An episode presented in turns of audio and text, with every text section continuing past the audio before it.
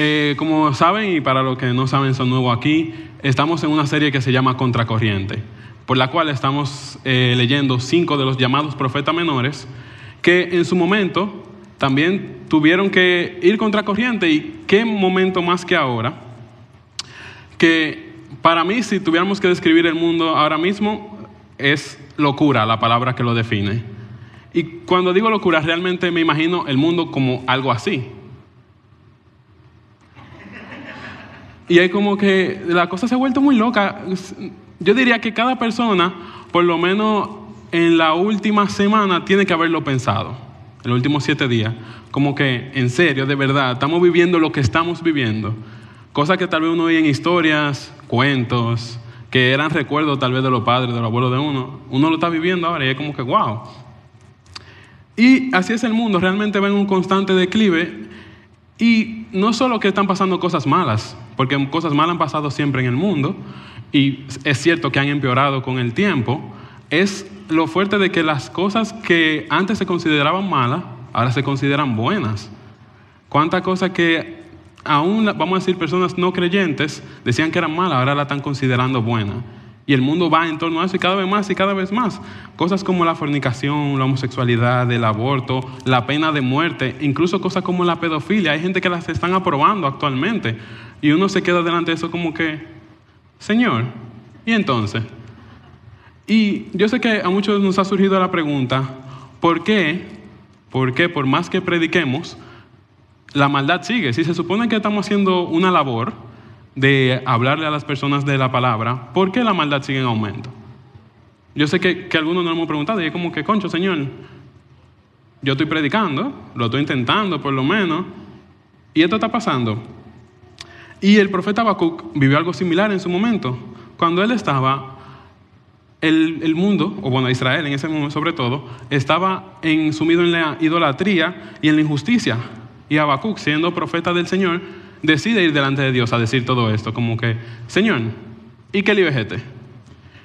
Y lo chulo del, libro del profeta Habacuc es que a diferencia de la mayoría de los otros libros, él no habla con el pueblo de parte de Dios, sino que él habla con Dios de parte del pueblo. Entonces como que nos trae un, tipo de, mecánica inversa. Y él va donde el Señor y le pregunta, Habacuc 1 del 2 al 4, ¿hasta cuándo debo pedir ayuda, oh Señor? Pero tú no escuchas. Hay violencia por todas partes. Clamo, pero tú no vienes a salvar. ¿Tendré siempre que ver estas maldades? ¿Por qué debo mirar tanta miseria? Donde quiera que mire, veo destrucción y violencia. Estoy rodeado de gente que le encanta discutir y pelear. La ley se ha estancado y no hay justicia en los tribunales. Los perversos suman más que los justos, de manera que la justicia se ha corrompido. Cualquier parecido con la realidad no es pura coincidencia. Y uno ve esto y uno se queda como que, ok, eso se parece, yo no sé ustedes, a mí se me parece mucho a lo que está pasando actualmente. Y el profeta va y le dice eso al Señor y le dice como que, Señor, todo esto está pasando. A lo que el Señor le responde, mira, Israel está así, y, y él sí, dime. Y como Israel está así, yo voy a mandar a los babilonios para que lo invadan. ¿Cómo fue? Entonces, para que tenga un contexto, Israel estaba mal, los babilonios eran peores. Entonces, Habacuc, delante de todo esto, comienza y dice: Señor, ok, espérate, vamos a replantear lo que yo dije. Yo acabo de venir delante de ti, porque la cosa está mal, y tú me estás diciendo que vamos a mandar a los babilonios. Y el Señor, sí, sí, sí, sí, sí. Y entonces, ahí entramos, vamos a decir, al libro y el libro se divide en cuatro movimientos diferentes, comenzando con esto. El Señor dice, eh, le dice al Señor, ¿por qué la maldad va en aumento? Y lo interesante de esto es que él se está preguntando, ¿por qué tanto? ¿Por qué tanta maldad? Y no es como nosotros vemos tal vez eh, personas no creyentes, ateos y demás, que dicen, no, ¿y por qué hay tanta maldad si el Señor existe? O dime por qué, si qué sé yo cuánto. No, no, no, no es en exactitud. Estamos hablando de un creyente, un profeta del Señor Altísimo, que va delante del Señor con esta pregunta, no a modo de cuestionarlo, sino a modo de saber.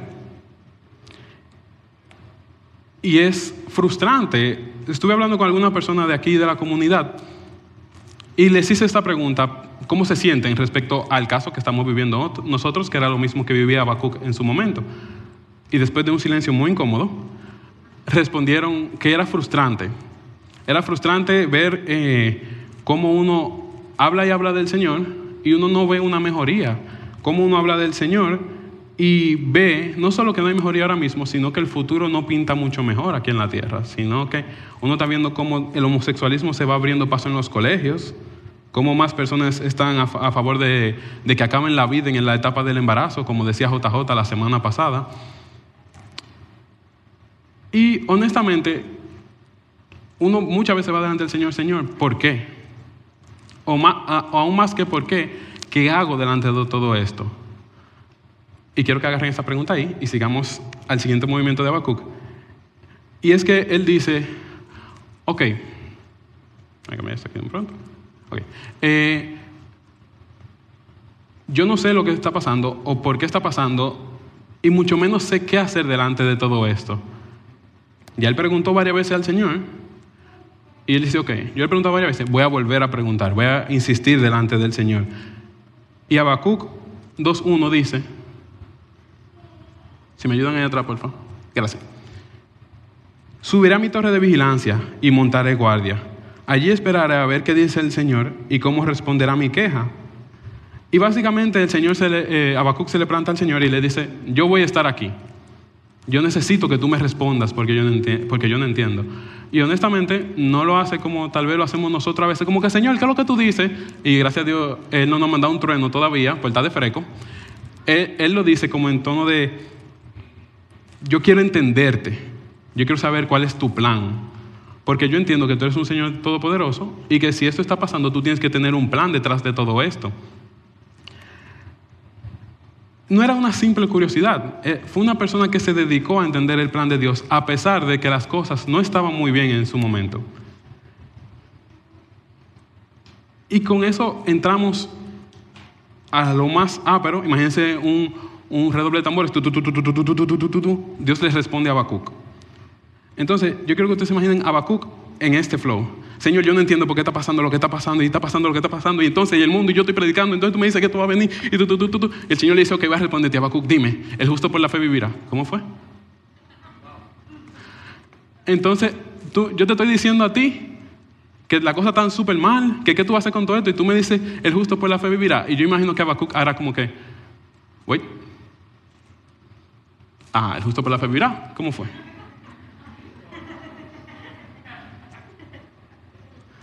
¿Cómo fue que tú dijiste, Señor?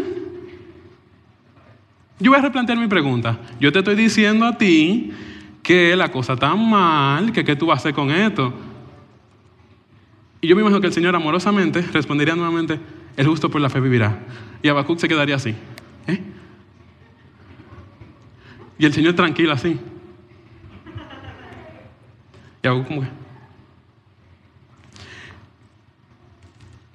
Y él no lo entendía en el momento, él estaba dando la respuesta adecuada, claro que sí, porque el Señor no se equivoca. Yo me imagino que si me hubiera pasado a mí, yo tuviera como que, eh, yo te entiendo, Señor, jamás te cuestionaría, nunca, ni creo que esa sea la respuesta equivocada, pero si tú me dices algo un poco, tú sabes, más conciso, que yo te entienda, yo te lo agradecería. Tú sabes, soy yo, no eres tú, Señor, soy yo soy yo que necesito una respuesta. Y él va, y él va con eso delante del Señor. Y es interesante que Habacuc no es la única persona que le pasa algo así en la Biblia. También a Job en su momento le pasó algo similar. Quien no conoce la historia de Job, eh, la puede ir en la Biblia completa, para llorar para el círculo. Está súper bien grabada ahí con muchos comentarios muy chulos. Y lo heavy que en el caso de Job, a él le están pasando muchas cosas malas y eso pregunta al Señor por qué, por qué, por qué. Y el, libro se la pasa pregunta y Dios silente, pregunta y Dios silente, pregunta y Dios silente, pregunta y Dios silente. Y ustedes dicen, ok, ¿por qué Dios no le responde a Job? Y es porque él estaba confiando en que pasara lo que pasara, Job seguiría fiel. Independientemente de que él no entendiera por qué pasaba todo lo que estaba pasando, él iba a seguir fiel al Señor. Y en eso era que el Señor tenía su fe. Que no era solamente que, Él le iba a dar una respuesta inmediata, que lo iba a consolar en el momento, como que, mira, Job, esto está pasando porque esto y esto y esto. Sino que Él sabía que aunque no hubiera respuesta, Job iba a estar ahí. Y es interesante porque después él le responde a Habacuc algo muy similar, porque él le dice, justo después que le dice, justo por la fe vivirá, para ayudarlo ahí, le dice, mira, va a venir en algún momento, todavía no, vas a tener que esperar, y comienza a decirle, mira, todo lo que hacían cosas malas, lo que eh, ponían impuestos muy fuertes, lo que eran idólatras, lo que esto, esto, esto y esto, a todo le va a mal, no te preocupes, déjame eso a mí. Y ahí Habacuc dice como que, ok, yo te entiendo, pero ¿cuándo va a pasar esto? Va a pasar. En algún momento. Y obviamente ahí comienza la parte que a todos nos gusta, que es esperar. Que, que sí, sí, ahí es que el Señor, como que, Señor, ¿qué me toca ahora? ¿Qué es lo que vamos a hacer? Vas a esperar. ¿Cómo así? Sí, Señor, pero ahora yo estoy ready para actuar. ¿Qué es lo que vamos a hacer? Porque yo sé que esta situación tiene un arreglo. Es más, yo sé que tú me vas a usar en esta situación porque tiene un arreglo. Sí, sí, espérate ahí. Está bien, está bien, Señor.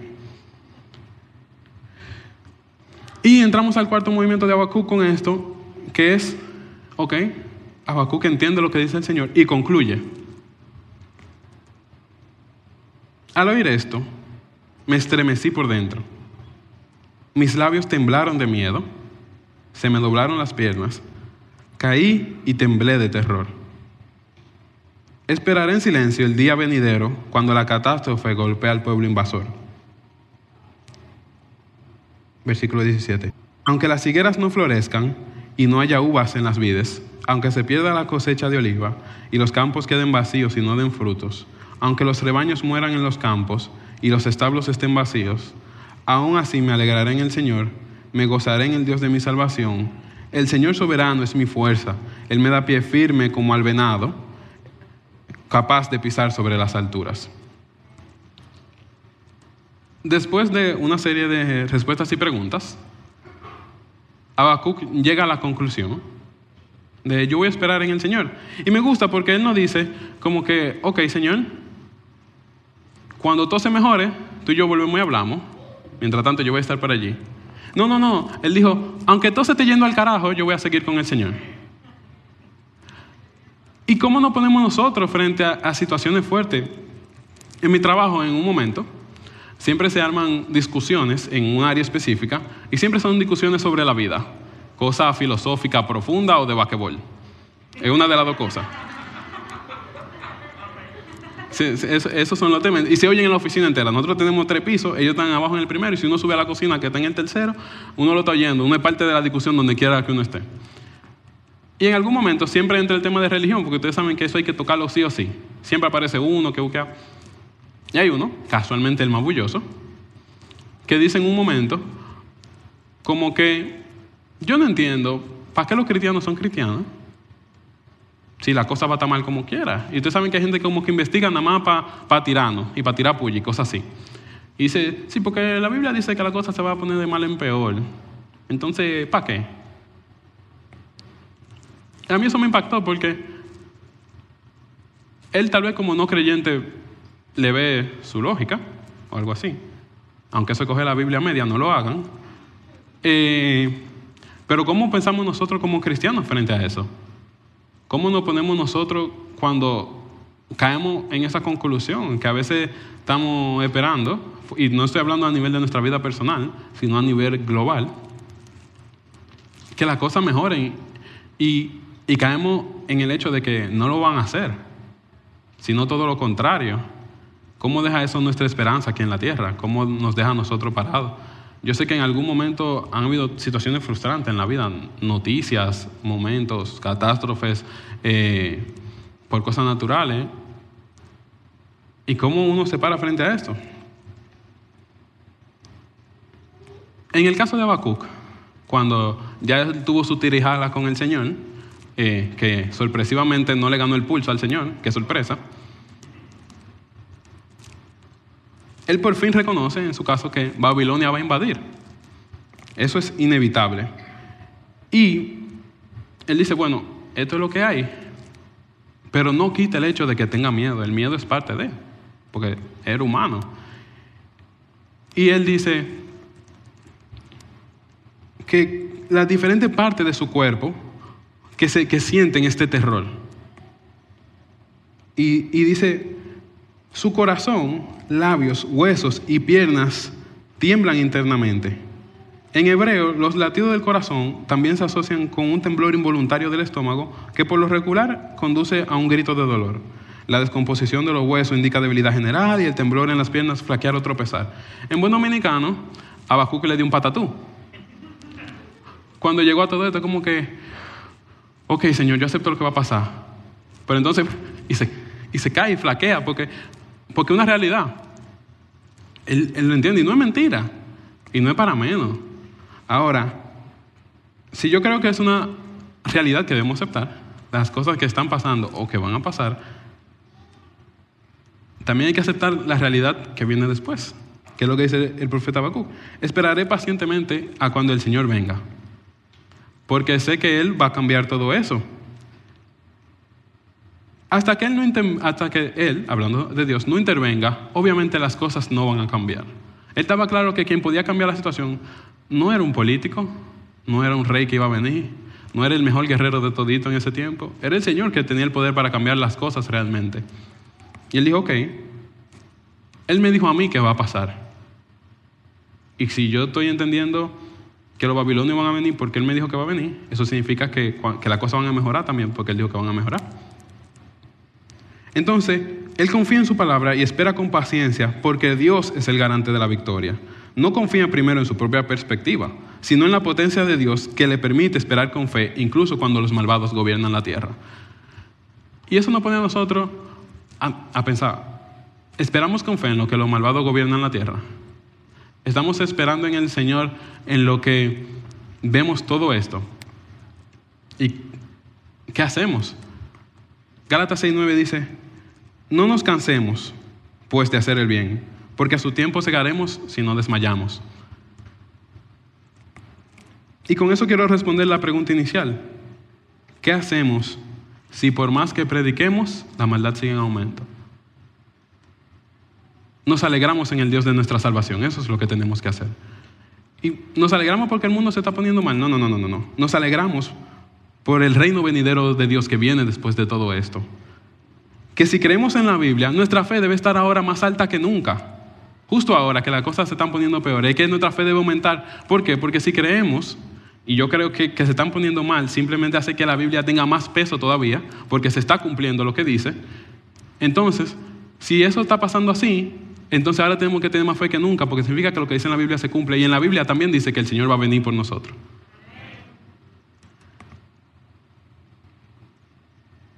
Y nosotros que estamos yendo contra corriente, nosotros justo ahora que estamos en el Señor, que le estamos siguiendo, mientras el mundo va a una corriente de destrucción, de perdición, nosotros que vamos contra esa corriente, vamos en una corriente de salvación, de vida eterna.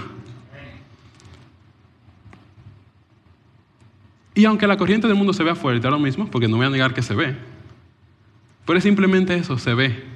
Porque quien es más fuerte es Dios y su corriente va a ser mucho más fuerte.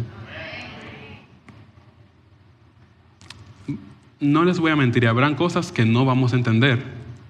Hay cosas que no le vamos a llegar. Hay momentos en que nuestras piernas van a temblar, vamos a flaquear. Y el Señor lo dice a la clara. Él dice en Isaías 55 del 8 al 9, porque mis pensamientos no son vuestros pensamientos ni vuestros caminos mis caminos, dijo Jehová. Como son más altos los cielos que la tierra, así son mis caminos más altos que vuestros caminos, y mis pensamientos más que vuestros pensamientos. Puede que en algún momento no veamos las razones físicas, concretas, lógicas de predicar a Dios, y sin ninguna evidencia sociológica o material de, la evidencia del amor de Jehová, aún estemos predicando su reino de todo corazón. Frente a esa situación es que debemos plantarnos y decir, aunque no florezca todavía la higuera, yo me voy a gozar en ti, Dios de mi salvación. Es fuerte. Y no va a ser fácil, va a ser muy chulo tal vez decirlo aquí, como que vamos a ver todo eso y, y vamos a estar fuertes. Van a venir los momentos difíciles, pero en esa paciencia que vamos a tener, que yo sé que es lo que más nos gusta, tener paciencia, debemos aprender a disfrutarla, y ahí sí lo estoy diciendo en serio, porque en la paciencia se crea la expectativa de lo que viene. Nosotros muchas veces esperamos cuando vienen cosas buenas, le esperamos impaciente, como que llegue ya, como que llegue ya. Y está bien, es verdad, uno quiere que llegue. Señor, si tú me quieres llevar ahora, yo lo cojo. Mami no se alegra con esa noticia, pero eso es lo que hay. Pero mientras tanto estamos aquí y hay que alegrarnos y esperar eso, como que Señor, tú vas a venir un día y yo voy a estar contigo. Entonces están pasando cosas, van a estar pasando y uno se desenfoca de eso y dice, Señor, tú vas a venir un día y yo lo voy a esperar tranquilo. Que pase lo que vaya a pasar, Señor, porque tú estás en control.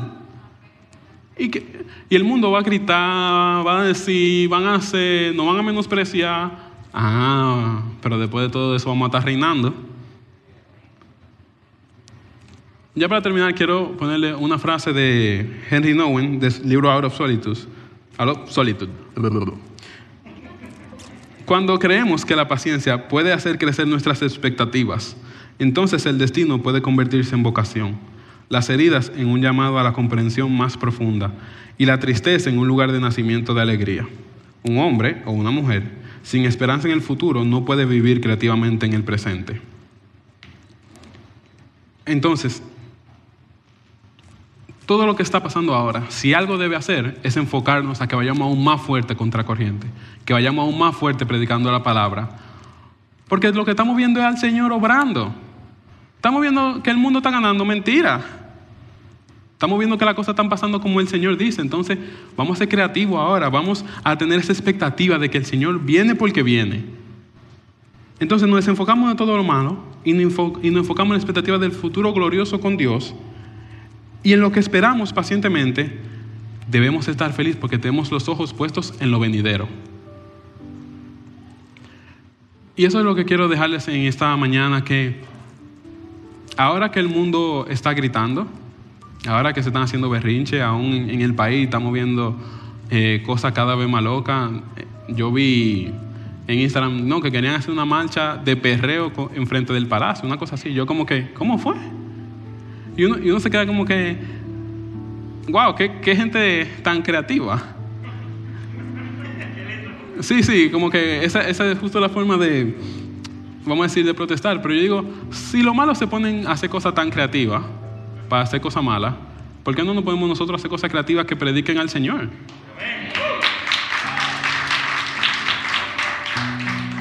Y vamos a ponernos, el Señor triunfó ya.